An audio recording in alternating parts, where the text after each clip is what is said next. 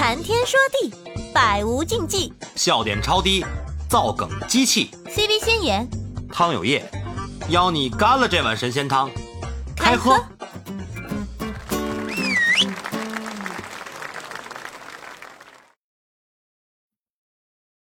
来了，挺准时啊你。来了来了，我在吃晚饭呢。晚上吃什么好今天的话？题是什么？今天的话题是美景美食风土人情，你追求的是一场什么样的旅行？只要快乐就好。哎，只要快乐就好 是吗？我的天，出去旅游开心吗？不开心，我去景点一点都不开心。为什么呀？来，我可不想去景点。为什么为什么要去景点？那些风景好看吗？不好看啊。为什么你们在那儿拍照发朋友圈？你们好迷惑啊。哎那我只想去我的儿童乐园玩，我想荡秋千，你们非要拉我去那个什么风景看风景什么的，真的是醉了。哎哎，我我天，蒋老师今天来了，我的天呐，是久违了。蒋老师，蒋老师，好久不见。喂喂喂，你管制了是怎么的？你怎么老也不来我们？蒋老师，你还好吗？蛮好的。我比较忙，忙什么呢？忙什么呢是不是偏题了？是不是偏题了？我的天！怎么？忙着挣你水母啊。吃过一道菜吗？老醋遮头。水母不是有毒的吗？他们是对的对的他们是不是也不如一个孩子？那孩子给你科普一下，你说的话他们都听得见，你为什么说那么小声啊？你以为大家听不见了吗？我以为我知道他们听得见，好吧？诺言，我你为什么你为什么要用他们？我知道的，我的天，你用它就好了。我知道水母好像含水量很高的。对，百分之九十五，百分之九十五都是都是水。为什么你们能？为什么阿姆？我看你吃饭的时候吃海蜇吃挺香的，水母天灵盖好吃吃！啊，海蜇好吃啊，我也爱吃啊。海蜇原来是水母的天灵盖。对呀骗我，读书读的少。真的是水母天灵盖，折头，诺言诺言，折头是水母的天灵盖儿，天灵折盖，头老醋老醋折头那个折头是水母的天灵盖儿。那早知道那次我们发现那么大一只水母，我们可以把它弄可以抓回去做海蜇吃。那个不行，那得老得晒特别长时间，得拿盐，得拿盐把这个东西把那个包上，把它包起来，包我起来们的主然后放。我们主我们主题是旅游，不是美食。没有啊，上面写着美景美食。这美食也太偏了吧！太偏了。都开始讲野外求生如何做海蜇了。对啊，万挺诺言一万一的，嗯，挺诺言的。万一在海上对吧，遇到了一只水母，然后你就可以把它做成海蜇吃啊。啊、就抓它，然后把天灵盖削下来，诺言，你得习惯我们直播间的，暴力好吗？你这是真的。你得习惯我们 我们直播间的风格。我们直播间的风格就是没有没有什么题啊，就随便跑，雷子楼贼歪，这是我太们的正经了风格。太正经了，我的天，我还正经吗正经了？，这不适合我。这不是一个搞笑女该来的地方。哎，诺诺言，说出你的故事，你在旅游过程中发生过什么有趣的事儿，跟我们分享分享，我可想知道了。哎，等会儿，被闲死了。哎呀，真好。杨老师最近忙什么呢？忙工作啊，因为你们总是中午的时候开嘛，我也没空进来。我们甚至为了你改到晚上播了，你想想，我看见你这是们什么样的情谊？我看见你们在别的房间蹲着呢，是啊，你什么时候看到我们在别的房间蹲着？我晚上都会看的，看看你们在哪里。我们以后就晚上了，默默的关注我们，好为了你感动啊！为了你，我们我们甚至改到晚上，怎么样？这是什么样的情谊？说出你的故事，蒋老师。旅你游这个们为什么每天都有每天都有这么长这么多时间聊天啊？好羡慕你们的工作。看？我们我们是在用生命去娱乐娱乐我妈妈大众。要出名了。妈妈，你妈妈要，我感觉你你肯定比你妈妈还还要早出名。讲讲讲主题吧，美美景、美食、风土人情。嗯，嗯，是的呀。我说白了，我不喜欢我不喜欢旅游，我只喜欢出去玩儿。好了，你不要不要来踩我们，不要来，是来你是来讲主题的还是来那个的？行了啊，开始了啊！今天咱们聊啊，美食美景啊，风土人情。你追求的是一场什么样的旅行？今天这个是咱们的话题。旅游啊，对于每个人每个家庭来说都是一个很享受的事情。感觉不喜欢旅游的人呢少，也不是没有啊。但是每个人呢出去旅游的时候，他追求的东西是不一样的。有的人喜欢四处享受美食，有的人喜欢四处看那些风光美景，还有的人呢特别偏好于当地的一些风土人情、一些人文的景观，比如说某某故居啊，啊、某某某在这这个地方呃学习过、生活过，他喜欢看那种富有人文气息的东西。那好，今天呢，咱们就来聊一聊，你追求的是一场什么样的旅行？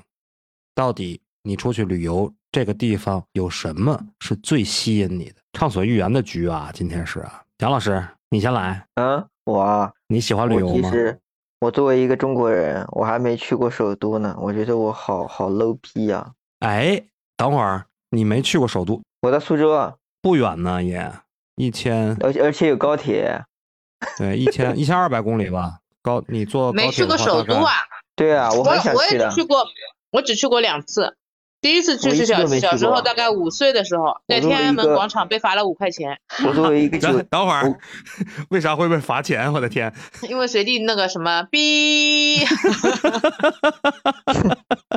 我因为在长江以南嘛，我长江以北都没怎么去过。长江以北都没怎么去过，我从小到大所有的旅游景点都在长江以南，我一直想去长江以北。那是什么样的原因限制了你啊？我也不知道，因为我周边的小时候嘛，跟父母出去旅游，他们选的地方永远是南边，然后后来嘛又去云南啊，什么江西呀、广西呀，就是没有往北走，所以我很想往北方走的。尤其因为南方普遍来说，我最想去北京的原因，是因为我是挺喜欢人文这种跟历史有关的地方。哦哦，你喜欢这个是吧？对你往南走，其实没有比较少，我唯一有印象的就是去毛泽东故居了。那南京也是六朝古都啊，那跟北京肯定没办法比啊。嗯，南京有总统府啊，对吧？那你你喜欢这种人文气息的东西？对我反正下接下来就要去这几个地方，第一个北京，然后内嗯蒙古、青海，然后还有东三省，就这几个地方。东三省，嗯，对，沈阳是吧？长白山对，而且我一定要挑冬天去，因为我作为一个长江以南的人，都不知道零下二十度到底是什么概念。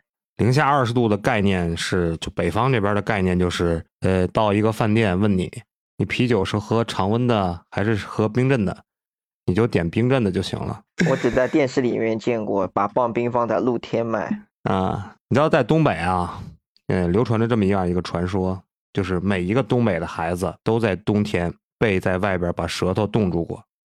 我因为几乎每个东北的孩子都舔过铁栏杆儿，或者是舔过铁制品。我只听说过一我一个同学，他去长，他是在哪里啊？他是在长春读的大学嘛。然后他说，嗯他就是最大的不一样，就是你在长春点一点一份拉面啊或者什么的话，都是碗大料足的。然后我们这个地方的人就显得比较小气，都是碗特别大，菜只有一点点。精致嘛，是吧？南方这边吃的东西比较精致，北方那边都比较豪爽，那就是管饱的。杨老师，那你你你这个顺序呢？有顺序吗？北京最喜欢、最向往，我接下来肯定是疫情好转了，我肯定要去北京。先去北京是吧？那你做过攻略吗？你这么喜欢人文的一些东西，就北京，你想去哪些位置去玩，哪些景点去玩？那我脑子里能想到的地方应该都能去吧，因为我老婆她去过北京啊。那第一站嗯故宫肯定得去吧，故宫那必？须得去那故。宫，嗯那故宫的大门必须得去吧，对吧？还有那个就 这很个称呼有点牛逼的那个头奇怪，我的天！天安门广场有没有去一趟，华表得看看那个到底天安门升旗仪式你要去看一看，我女儿去看了，我当时没有去，怎么样？感嗯觉？就是那个，就升旗仪式，他要想很多遍国歌的，是从那个太阳还没升起来的时候，一直一直那个放到呃太阳升起，然后旗升的很慢很慢，差不多十几分钟吧。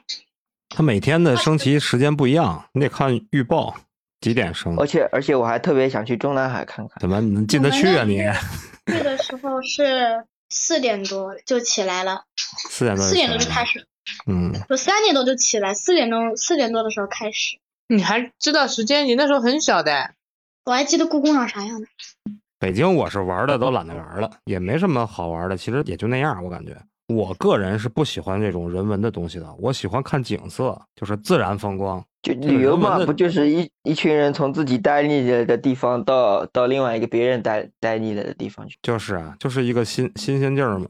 你看，我就是我是我是去年我才去了趟上海，我是头去年是头一次去上海，而且还没在上海怎么玩儿。就是你感觉，就是你们没去过帝都，我也没去过魔都。说实在，就是去年去年我在上海那边还是在迪士尼带着孩子们去玩了一下迪士尼，然后在市上海市区也没怎么转，也没怎么逛，然后就苏杭二州、横店在这儿这这几个地方转了一下。我去横了那天么多次，横店那天玩的还行，我去了那么多次上海，都没有去过外滩。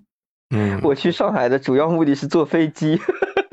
我也没去过呀，所以说啊这个东西就是未必说你就真的就是别人特别多打卡的那种地方，你就特别喜欢。哦你可能就是世博会去过一次，好像。啊，每个人喜欢的点不太一样。北京还是应该来一趟的，因为毕竟首都嘛，而且确实有很多人文气息的东西。如果你喜欢，故宫肯定如果你们在疫情的时候没有办法出国，没有办法去欧洲，那么请来上海的外滩兜一圈，啊，感觉就能欧洲一日游是吗？？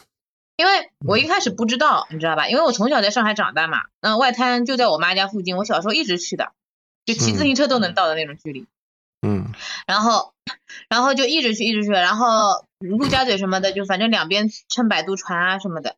好了，然后我我一九年的时候去，呃，去那个奥地利玩，去奥地利的时候，到了那里我就很失望，我说这不就是很多外滩挤在一起的感觉吗？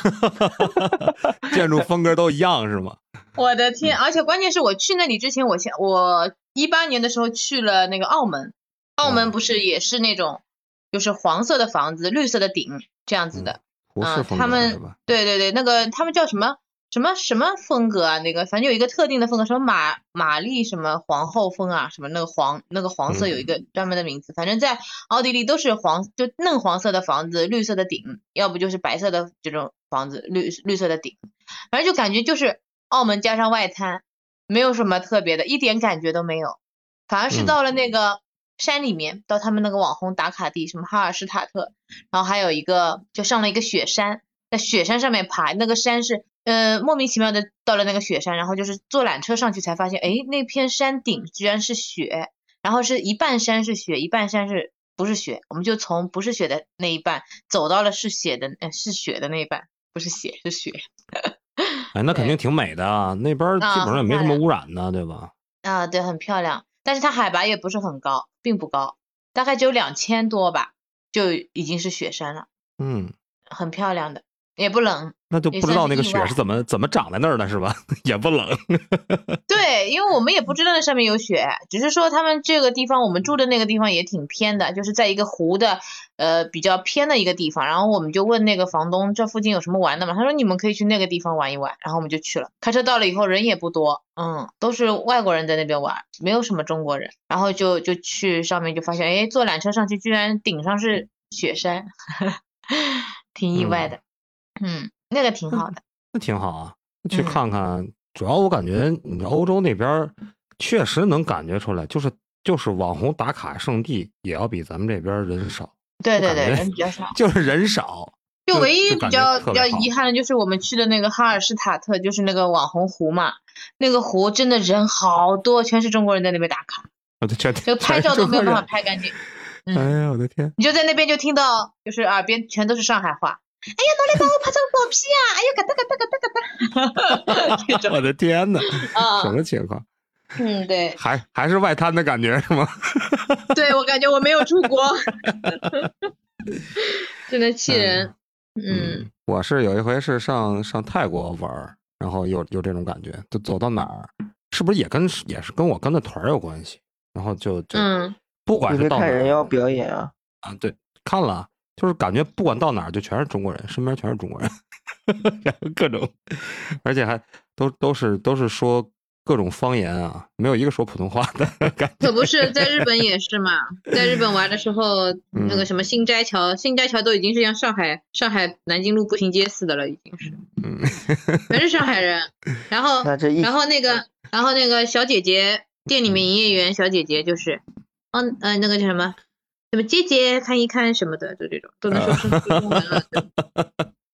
我们去韩国也是，去韩国逛那个东大门，就是买衣服的地方嘛。那个东大门那边的服装市场可以一直逛到天亮，就他们那个服装市场是晚上一直开着的，所以我们就啊白天逛街，然后晚上十点开始去逛那个东大门那个服装市场，就有点批发市场那种，然后就去逛。哇，进去之后那热闹我的天！嗯，对，然后就就全都是一个个姐姐过来看看，小姐姐这里看看，我全都是韩国人说中文的，就全是中国人去。嗯，现在咱们这个国内的国力提升了，然后咱们出去旅游的人越来越多了啊，这也是挺好的事儿。要不知道疫情似的，我感觉，哎，有人要上麦。哎，雪落你好，哎呀来了，嗯，雪落院子，你好，嗯，是做民宿的吗？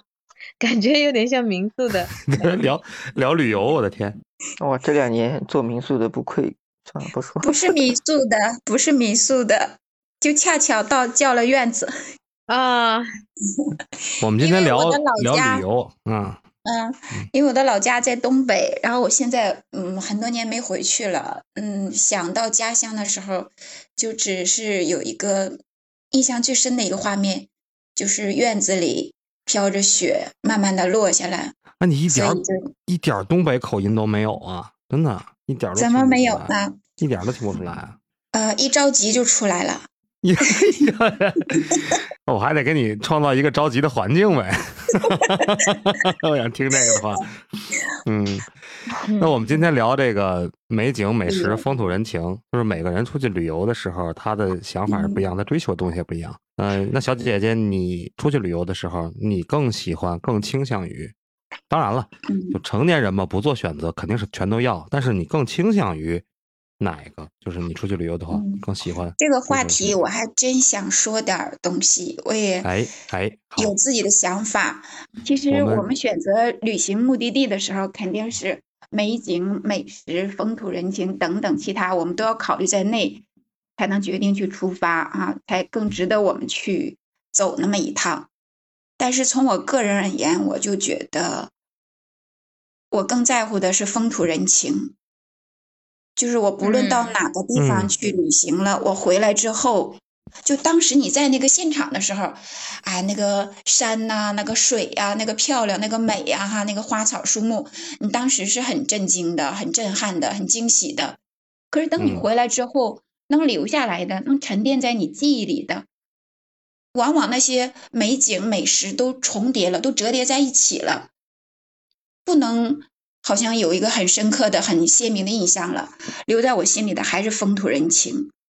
比如我印象最深的就是有一年去云南去旅游，我忘了那个湖叫什么湖了，反正就在一个当地的一个湿地里边，呃，乘了一条小船，船呃船上有一个导游，也是划船的呃船夫吧，他一边跟我们聊天儿，一边跟我们划船。呃，那条湖上呢，除了我们这艘船，还有别的船，都是各自的游客，然后大家互相打着招呼，说着话，然后嗯，呃，船上呢还有的人，还有一艘船呢，专门就停在那个湖中间呢，在上面烤鱼，然后我们就也买了一条，我记得还是十块钱一条的烤鱼，然后就坐在我们这个船上，随他就任意东西的。嗯，我们看那个给我留下印象就是那个船夫，呃，船夫穿的也很普通，就当地农民的那个呃很普通的衣服，但他脸上那个神情就是特别的轻松，特别的适意。他当时，嗯呃，我们也跟他打听了当地的一些情况，就他们那块儿的这个旅游开发呢，是刚成立没几年的公司，就是有一个地方把他们这儿包下来了，就组织他们干了一个类似合作社的这种，然后每一个农民呢都变成这个旅游业的一个人员了。有人负责做马夫，有的人负责做导游，像他呢就做了船夫。我们当时问他，那这个钱呢是怎么分配呢？就是你做导游和你做船夫，你的收入是一样的吗？结果从他的嘴里我们就知道，他告诉我们，就是他们这个合作社里的人，不管做哪一个行当，他们的收入都是一样的。我记得当时是每个月四五百块钱，啊，当时一个是觉得这个钱是不多，但是，啊哎，我就很惊奇，每月就四五百块钱，可他们干的那么悠哉悠哉的，然后他们也没有嫉妒，也没有不平衡，也没有对我们这种来旅游的人，显然比他们生活水平要高的一些人呢，来享受这种花钱享受生活的人呢，他们没有任何的其他那种情绪，跟我们说一说呢，他就唱起歌来了，就在那船上自然的唱起歌来了。当时我就深刻的思索了这个问题，他为什么嗯挣的少还这么轻松，这么愉快？我嗯自我去揣度他，我感觉一个就是，呃，这些年的天性使然啊，他们没有在就追逐呃利欲的这个过程当中呢，还没走得很远。另外一个就嗯是，我觉得平均分配对他们来说，是不是也有一种这个心理的，就避免了心理上那种攀比啊、呃嫉妒啊、呃过度的追求啊，就没有内卷吧？我觉得嗯平均分配也有个好处的，是不是？虽然平均分配不是绝对的公平啊，但是大家的收入都差不多，反而让大家很平衡的、很放嗯松的，不会去计较很多金钱上的东西。这是我在那个船夫那个脸上、心上我感觉到的，我观察到的。后来我们下了船之后，下一个旅游项目就是，呃，骑马走那条茶马古道。结果啊，那个马古道你也去了，嗯啊，嗯去了，他俩是很近的一条线儿。我记得当时下了船之后，下一个项目就是骑那个马。一开始我还不敢骑，但是那个云南的马是挺矮的那种，那个马夫也是劝我说很安全的。后来他看我实在太胆小呢，他就他驾驭着我的马，就是他骑着自己的马，又牵着我这个马的缰绳，就领着这两个马，我就只是负责坐在上面。然后那个马夫呢，领着我们走到一块林间空地的时候，你看我回忆的情节都是有这两个人在嗯。场的时候，其他画面我差不多都忘了。嗯。那马夫也是自然而然就唱起山歌来了，他的嗓子肯定都不是标准的那种，嗯，歌唱家的或者歌手的嗓音，嗯。哎，但是他那种那种就很有味道的演唱，配着那种林中空地的那种感觉哈，在草地上还有野花的，还骑在马上，哇塞，我就就哎，就这个画面啊，就是太舒服了。他根本不是一个经商的人、赚钱的人的那种感觉，他就是嗯招待着做着这个事儿，然后他好像就在享受着、放松着，他就是那景色里的一个部分、一个组成部分而已。哎呀所以我这个从他俩太有身上画面感了，太有画面感了。哎呀，我俩说了一样的话，太有画面感。对呀、对，咱后来咱俩也太有画面感了，啊，后来就到了一个休息的地方，嗯，他就呃上那边他去休息去了，然后我在马上我也下不来，然后我操纵那个马呢，我就怎么动那个缰绳，我按他教我的怎么拍那马，那马也不走，所以我就只好就在那马上 骑着，然后周围就是驾，呃，陆陆续续的人，然后有这儿歇着那儿歇着，还有都有马呀，然后下边是绿草啊，然后小黄花的，呃，上面是天的，就那么一个大山坡上，哦，我就感觉特别的放松，特别的舒服。那就是我对旅游我感觉印象最深的一次。我说我对风土人情感兴趣，就是我从他们身上感觉到一种就是跟金钱无关的那种放松和快乐。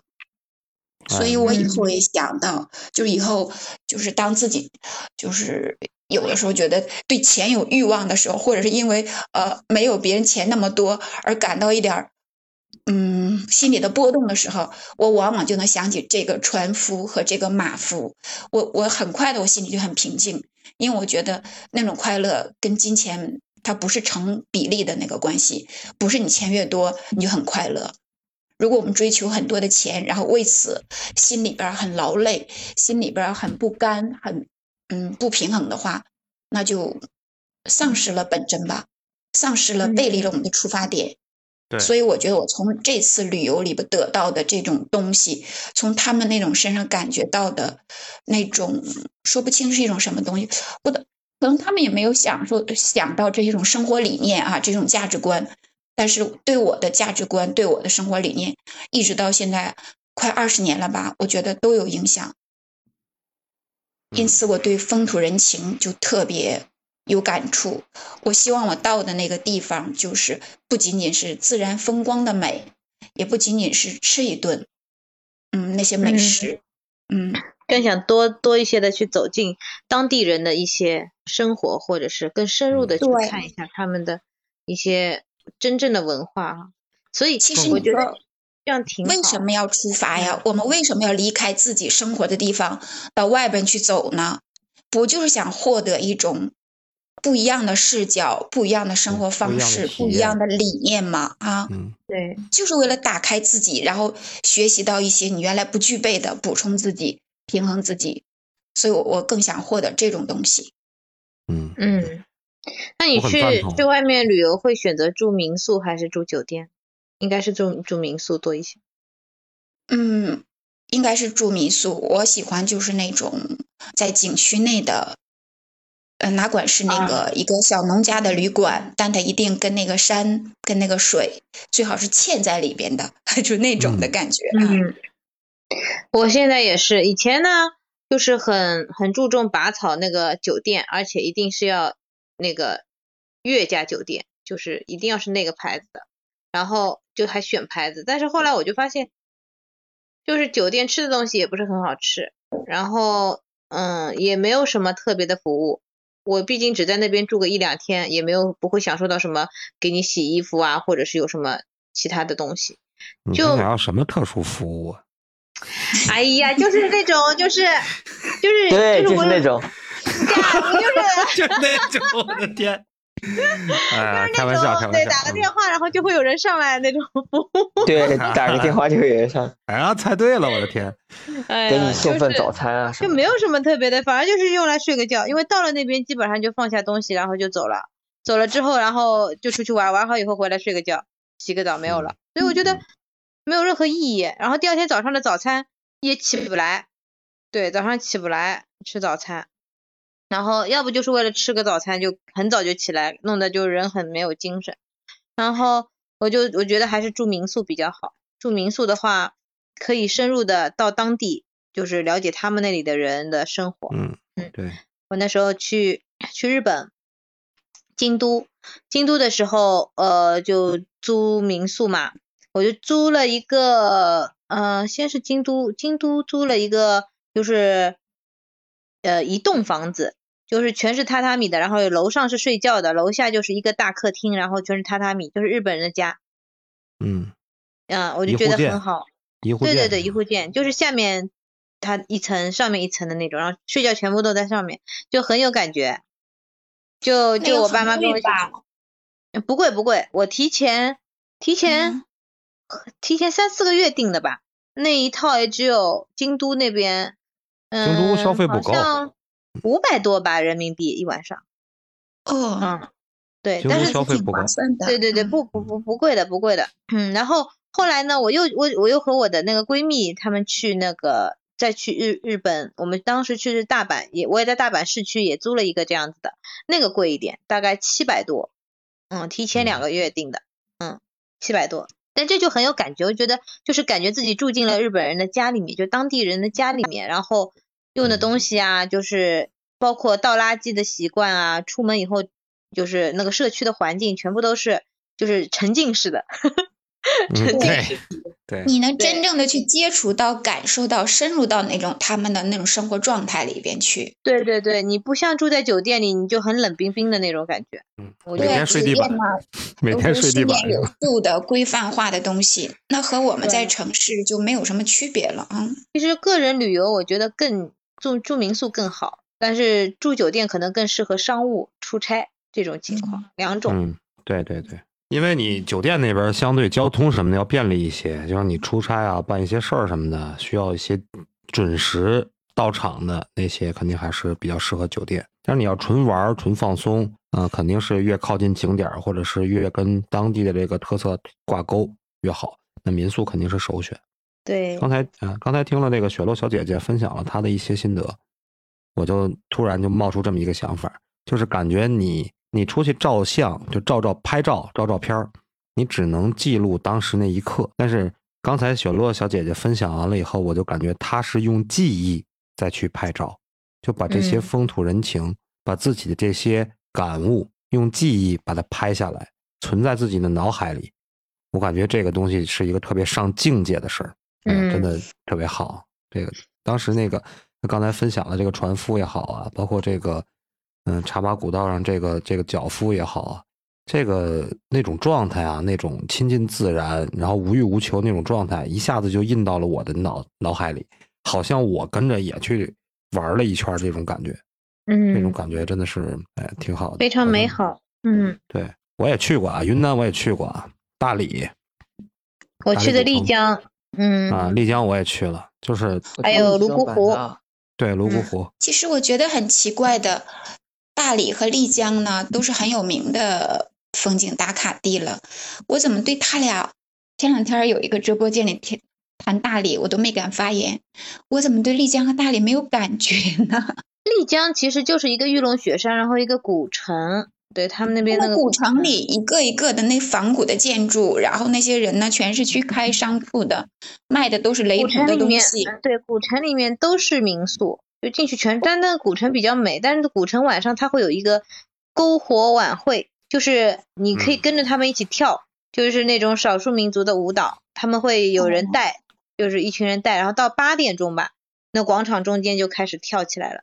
然后我也啊我也去跳了，实在是跳不上，不会跳参与互动的就更有感觉一些。啊。对丽你丽一定要江去这个篝火晚会体验一下，他们那边挺流行的。我到泸沽湖，泸沽湖也有篝火晚会，那边反正就是，对。嗯。泸沽湖那边什么？因为泸沽湖那边是以前那个摩梭人的聚居地嘛，他们那边是嗯母系氏族社会，就讲究走婚嘛。我估计你们上那边旅游旅游过，肯定有导游给你们介绍过这走婚这个事儿。我们并没有遇到导游，我们都是自驾游。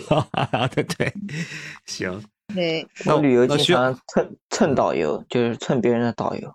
啊，对，多招人恨呐！我的天，站在人家的后边哈。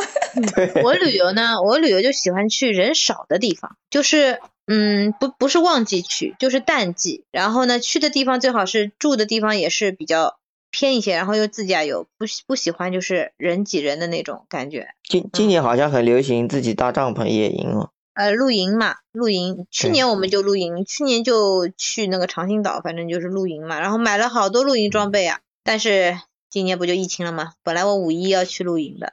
今年啊疫情，我们这个城，我们这儿好多人出不去嘛，然后就拿个帐篷在自己家这种公共绿地上开始搭帐篷。啊，搭帐篷是上海现在也是好好流行的，就是周末也会在草坪上面放帐篷，然后放风筝这样，然后实踢球。在是太太憋得慌了。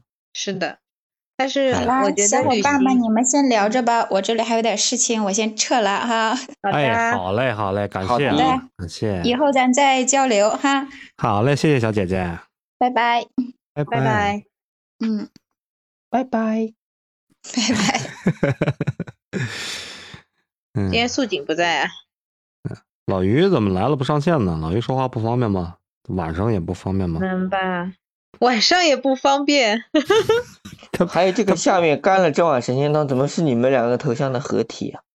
对，这是我们两个的合体。被你发 现了一些被你发现了一些不该知道的事情啊！你微想、啊，哎呀，昨天昨天可精彩了，昨天我们那个话题嘛，然后老汤的正房就是他媳妇儿也也过来 参加，然后不要不要刻意强调正房，好不好？然后然后就导致整个那个麦上嘉宾们都就是都沉默 emo 了，我的天，都傻了，然后只有！只有我我还在那边很欢乐的给他唱歌什么的，笑死了，嗯，哎呀，特别好笑，昨天，嗯他，们还在疑惑为什么这么和谐。对，大家就就有点不知道该怎么办，手脚不知该往哪儿放这种感觉。哎，我给你们讲讲讲吧。你们既然说你们都是蹭导游的，你们不知道这个摩梭族的这个走婚吗？你们不知道吗？我给你们讲讲吗？科普一下。嗯，嗯，嗯嗯，科普一下，母系母系氏族。哎，他是他是摩，就是泸沽湖那个周边的，他有有个少数民族就叫摩梭族，他们是母系氏族，然后他们有一种独特的婚姻方式，就叫走婚，就是男的跟女的，他们结合到一起，就只有晚上在一起，然后白天各干各的，各玩各的，然后也没有固定的伴侣，就是那种什么？他们用他们用那种对山歌的形式，比如说嗯，白天哎互相看对眼了，然后对山歌，对上了山歌以后，大哥大哥，你这太土了，我的天！你去肯定对不上，你说肯定对不哦上。，汤汤老师，汤老师，这个好像好像好像我不知道是不是你这你讲的这个，但我知道母系氏族他们是这样的，就是所有的人就在成年未成年的话，小孩的话另算，他是跟小孩子都是跟自己的外婆啊，跟自己的老妈就是住在一起的，自己的老爸啊，或者说外公啊，全都是不在不在一个一个家里面的，是不是这样的？就他们那种状态，就甚至不都倒不出来是谁是谁，知道吗？就是这个，就是它只是一个这个延续香火的这么一个过程，能理解吗？就是每次都是一夜情那种状态，然后也不需要这个男的去责任，孩子出生以后就是这个母亲在带，就是那种状态，你知道吗？居然还有这么好的事儿，这搞的事儿，我的天！不是应该你们男生说出这句话的吗？我听你们说了，呃，嗯真的，就就当时那个导游给我们介绍这个东西的时候，我感觉挺神奇的。而且现在可能我不知道现在有没有这种有没有这种，我也怀疑现在有没有。嗯，感觉现在都是一个呃比较，我感觉很难啊，现在的话。啊、我感觉他他压根儿就不太靠谱，你知道吗？这个他可能是以前在一个封闭的环境下是这样的，现在都都扶贫都扶到这各个地方去了，不可能还有这种情况了吧？我他那种母系母系氏族为什么采取这种，就是为了扩大自己的人口基数，就是嗯用那种，而且要你们看过一个电影叫《未来水世界》吗？看过一个没有在我的硬盘里，马上就要。很老的很老的一个片子，就是那种他需要那种外来的那种新鲜的 DNA，就是有有外来的这种人，他需要那种新鲜 DNA 去壮大自己的族群，他是那种嗯母系。感觉现在这个社会交通这么便利，是吧？也没有必要弄这些东西。嗯。这就是那老汤，你觉得你觉得你追求的，就是旅行中的是追求的旅行中是哪一部分比较多一点？吃，我是个吃货，我的天！我去哪儿，我这个人特别爱做计划，我就去哪儿的时候，我就提前先做计划，然后第一个看的就是那个地方有什么好吃的。嗯，我跟你们说，我我那个我去海南去海南旅游的时候，当时是我们一家三口一块儿去的，我我媳妇儿我姑娘，我姑娘当时是五岁，我们去了，然后当时做计划的时候怎么做？先找我们自助游，就是那肯定是要先订那个机票嘛，双飞机票找一个低折扣的。我印象里是孩子只有五折，但是大人可以打到二折、三折。我印象里是当时我们是三折，我跟我媳妇是三折，然后孩子是五折。然后去去到那儿以后呢，就在当地我就订的三亚嘛，我在三亚玩了七天，然后去也没抱团，就订了一个他们三亚那边的一个是老老城区，老城区的一个海景民居，就是租的人家房子，就所谓的民宿吧。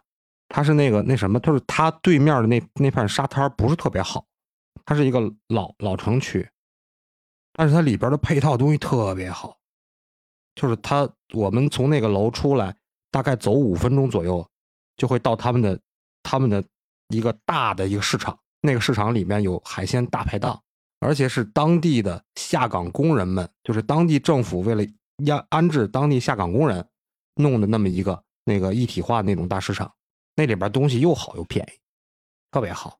然后呢，我们那个我们住的那个楼对面就是沙滩，就是浴场，但是那个沙滩不是特别好，因为它那个它不是那种细沙的，就是我们下去那片沙滩全是贝壳，特别扎脚，就整个我感觉纵深，我们落潮落潮的时候往里边走了，大概走了得有五六十米，我们往里边，就全是那种碎贝壳，特别扎脚那种贝壳的碎片，就没有那种特别细的那种像蜈支洲那种特别特别好的那种沙滩，根本就没有。但是那儿便宜，然后我们就就也哪儿哪儿也没去，然后就景点的话，就去了一个蜈支洲，去了一个亚龙湾的那个热带雨林嘛，然后去了一个猴猴岛，一共就玩了大概两天，这几个景景点玩了两天，然后剩下的五天，我们就每天每天我们三个人就睡睡到自然醒，然后换上泳装就出门就去海海里泡，泡完了以后回来冲一下，冲一下中午就去海鲜大排档吃海鲜。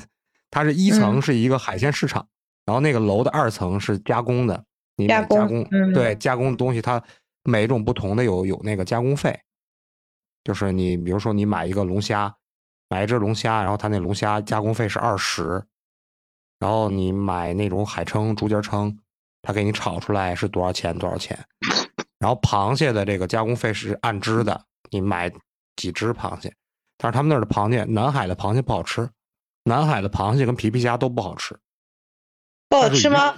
我觉得挺好吃吃的呀。那，你是没吃过渤海湾的，渤海湾的皮皮虾比他们那儿好吃很多了。你是渤海湾的吗？对啊，我是渤海湾的。好的，我要去渤海湾玩了。我要去吃吃那个好吃的皮皮虾。嗯，行，这事儿我给你解决，我我想这事儿就行了啊。然后那个我们就去，然后我感觉他们那儿的什么，他们那儿的螺螺类贝类特别好吃，比如说猫眼螺、花螺、竹节蛏。我印象里那个买那个大蛏子，比我的两个大拇指还还粗，有两个大拇指那么长，那个大大竹节蛏特别好，那个是真的好吃。然后那个花螺，花螺我在我们这边也买到过，就是那种冰冻的，就是冷冻的过来的，但是不如他们那边现捞出来那种新鲜。而且由于他们那边的水质跟我们渤海湾这边水质不一样，就感觉他们那边螺特别好，就一点儿沙子都没有。我们这边那你们那有沙子啊？严，对我这边下下线了。什么？啊什么为什么事情，哦，我需要好的去买东西。啊？那你去吧，一会儿想本来还叫素素锦呢，我要讲蒋老师跑了。哈哈哈行吧，咱俩聊吧。我跟你我跟你聊聊也行，讲讲我的吃的东西。那那个花螺就一点沙子都没有。我们、嗯我们唐山这边海边盛产一种蛤，叫毛蚶，你知道这个毛毛憨好像上海也听到过的呀。嗯，就是一般都用它拌菠菜啊，这个毛蚶拌啊菠菜，它那个它那个壳上长着毛嘛，就像毛蚶。嗯，那就好像跟我们这儿不太一样。它那个肉特别厚，特别厚，然后吃一口是一口那种感觉。然后还有什么青蛤、花蛤，就是渤海湾这边，但是嗯要买不好的话，就会有沙子。但是我去、嗯我去海南那边住了那么多天，我也没吃到他们那边的贝类有沙子。他们那儿的鱼真挺好吃的，什么老鼠斑什么的，嗯，但是不便宜。我感觉一条鱼大概，我印象里那一那在那儿买一个龙虾，嗯，买一个龙虾加工完了以后一百二十块钱，那一条鱼就二百，而且很小，嗯，就像小学生的文具盒那么大吧，那个那种老鼠斑，那一条鱼二百块钱，挺贵的，但是确实好吃，真的真的真的是挺好吃。嗯，南海的，然后螃蟹不行，他们那儿的螃蟹照我们渤海这边的那个梭子蟹差太多了。我们梭子蟹是发甜口的螃蟹，特别好吃。皮皮虾也是我们这边的，比他们那边的要鲜，要鲜。嗯这就是我，我就去那儿，然后晚上晚上我们就回来，嗯下午下午有可能再去什么市区转转的，这儿玩玩那玩玩的，晚上就回来。然后他们那我们不是住在一个那个他们那儿这个老城区了吗？他们嗯晚上卖水果，水果都特别新鲜，然后都是那种热带水果嘛。我印象最深的是吃那个释迦，就是学名叫番荔枝，就长得跟佛头似的，一个一个疙一个一个疙瘩一个疙瘩的那个嗯，那个东西我很甜很甜。对，特别甜，甜的齁的慌。然后里边有那种像指甲盖儿那么大的那种圆圆籽儿，黑颜色的，嗯就那东西不能吃。然后外面那层薄皮儿不能吃，剩下都能吃。然后糯糯的、软软的那个东西，我在我们这边都没吃过鲜的，都是那种拉过来以后都放的，放的有软了，口感跟吃鲜的口感完全不一样。我那我那个在那儿待了七天，我只吃了七天那个肚。我的天，到现在我也没吃够。一个是这个东西，还有一个是他们那边就是海南本地产那个青芒，特别大，有最大的那个有我小臂这么大，就一个大芒果，就有我的成一个成年男人的小臂那么大，特别大大芒果，然后拿那个刀夸夸划开，然后吃。这么大，我一个人可以吃一个那个，然后吃一个那个东西可以吃饱，晚上晚上都不用吃饭，吃一个芒果。会流鼻血吗？芒果不会吧？芒果没有那么补啊、芒芒果是热的呀。那也没有那么大劲儿啊，你分开来吃啊。嗯，你跟配着山竹吃，山竹是降火的，山吃山竹。对你，嗯你比如说，你比如说吃榴莲，正常情况下一个人不能吃一个一整个榴莲，对吧？你你嗯比如说你要吃半个榴莲，你吃半个榴莲你就得配六个山竹，这样的话你就抵了。嗯，就是你吃六个山竹，你这个它是凉的嘛，然后那个是热的，就你就就抵消掉了。对，就抵了，就就可以，就没问题。你就你吃海鲜，而且你那你中午吃的是海鲜呢。江湖路远，这时间快，就此别过。该下播了，山高水长，那接着造，后会有期。咱明天聊。喜欢就点订阅，也可关注主播哦。到我们的直播间和我们互动连麦，你的声音很可能会出现在我们的下一集。